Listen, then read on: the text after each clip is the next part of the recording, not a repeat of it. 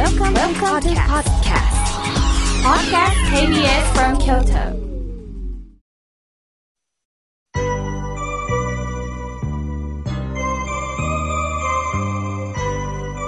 さあ、ここからは、えー目の前におられるリスナーさんに、えー事前にアンケートを取らせていただきました。また直接お声もね、聞きたいと思います。これが公開録音のね、素晴らしいところです。では、はじめの方です。ラジオネーム、かーみちゃんさん、亀岡よりお越しでございます。おられますか？あ、黄色いセーター、すごく元気になります。えー、かーみさん、何か番組に希望することとか、私に聞きたいこととかありますか？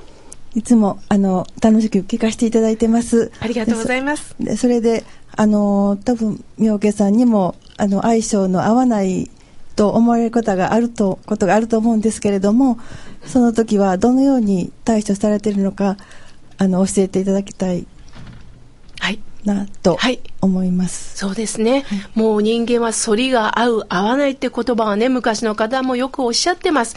みんなとね、気が合えば、どんだけ楽でしょうね。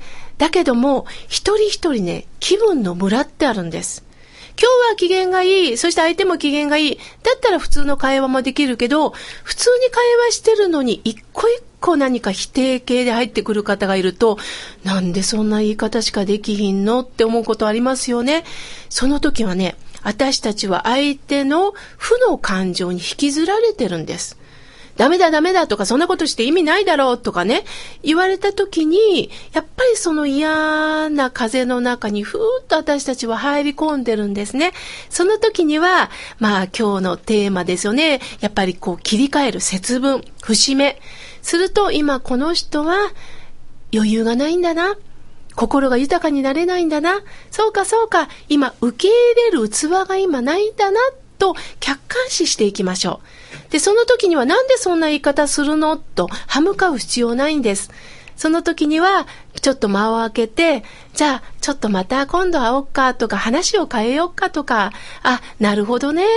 今その、その方はそんな気分なんだなという相手の余裕のない気持ちをね、理解してあげたらいいなと思います。それをつい人間ね、口の語っていうのがあります。口の語っていうのがあるんです。つい言っちゃうんです。語っていうのはね、言っちゃうんです。あなたも嫌味な人ね。って言っちゃうんですよね。すると、もしもそれを言われたら相手は、ありがとう嬉しい言葉だよとか言うはずないですよね。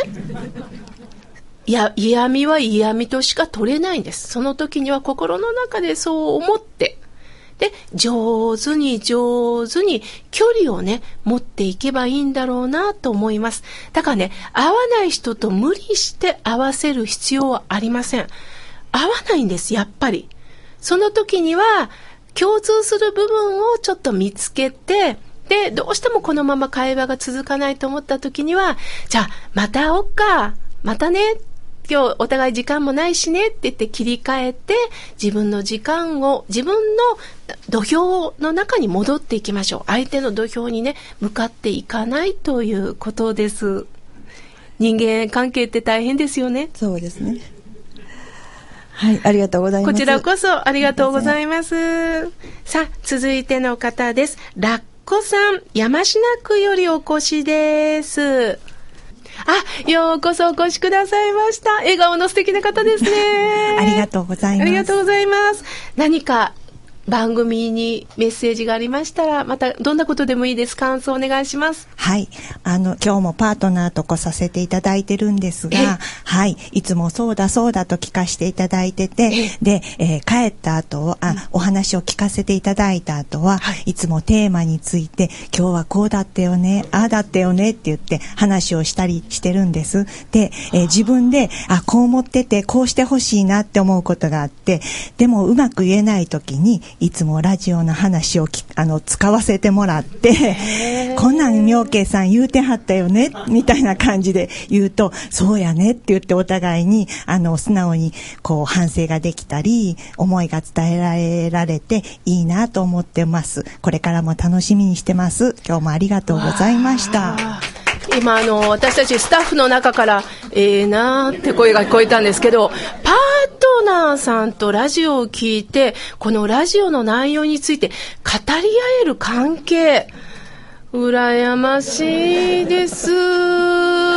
そうですか。ただちょっと一つ気になったのが、ラッコさん、あの、釣り合いさんに本当に声を聞きたいんですけど、どうですか？もうあのその通りですので、はい、あのこのラジオを聞くように、まあ勧められて、まあ、僕もハマったんですけどそれも戦略やったのかなと、まあ、思う面もあるんですけれども本当にあのラジオを聞いて一緒にこうおっしゃったことを2人でかみしめて、まあ、自分たちの人生に生かしていけてるなと思っておりますのであの本当に感謝しておりますありがとうございますやありがとうございます。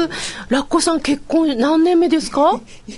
随分になりますあ、ね。そうですか。でもね、時が経てば経つほどなかなかこう会話っていうのがね、あのー少なくなる例が多いんですが、あのー素晴らしいですよね。何かあの、実家のお母様が広島だと書いておりますけど。はい、はい。あの、母にも帰った時にいつも伝えるんですが、ラジコとか、あの、スマホを持ってないもので、ラジコが聞けないので、はい、ぜひ全国ネットで放送してもらえると嬉しいなと、いつも母と話してます。またその日が来るのを楽しみにしてます。本当ですね。広島にもね、ラジオが広まったらいいです。本当ありがとうございます。これからもよろしくお願いします。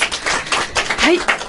続いて、ラジオネーム、かりゆしさん。あ、ようこそ。ありがとうございます。ようこそお越しくださいました。たくさんメッセージを書いていただきました。あの、井村屋さんのお菓子を食べるようになったってメッセージ書いてくださってるんですけど、本当ですか？もうおぜんざいとか、あの、ミカサ、三つ入りのミカサとか、それからあの、一口羊羹。もう全部いただいてます。他のはちょっと、肉まんとかはまだ、はい、ですけども、あの、あの、小豆が好きなもので、あそうですかはい、もう、いつも常備みたいにしてます。いや、でもね、本当にこう頭が冴えない時とか、ちょっと気持ちを切り替えたい時はもういいんですそよ。ねビタミンも豊富ですし。ぼちぼちいただかせていただきありがとうございます。あの、皆さんの人生にちょっと私のこの番組が関わっているんだということを今日改めて実感いたしました。たくさんの皆さんの、えー今日のお声かけをいただきまして励みとなりました。ありがとうございました。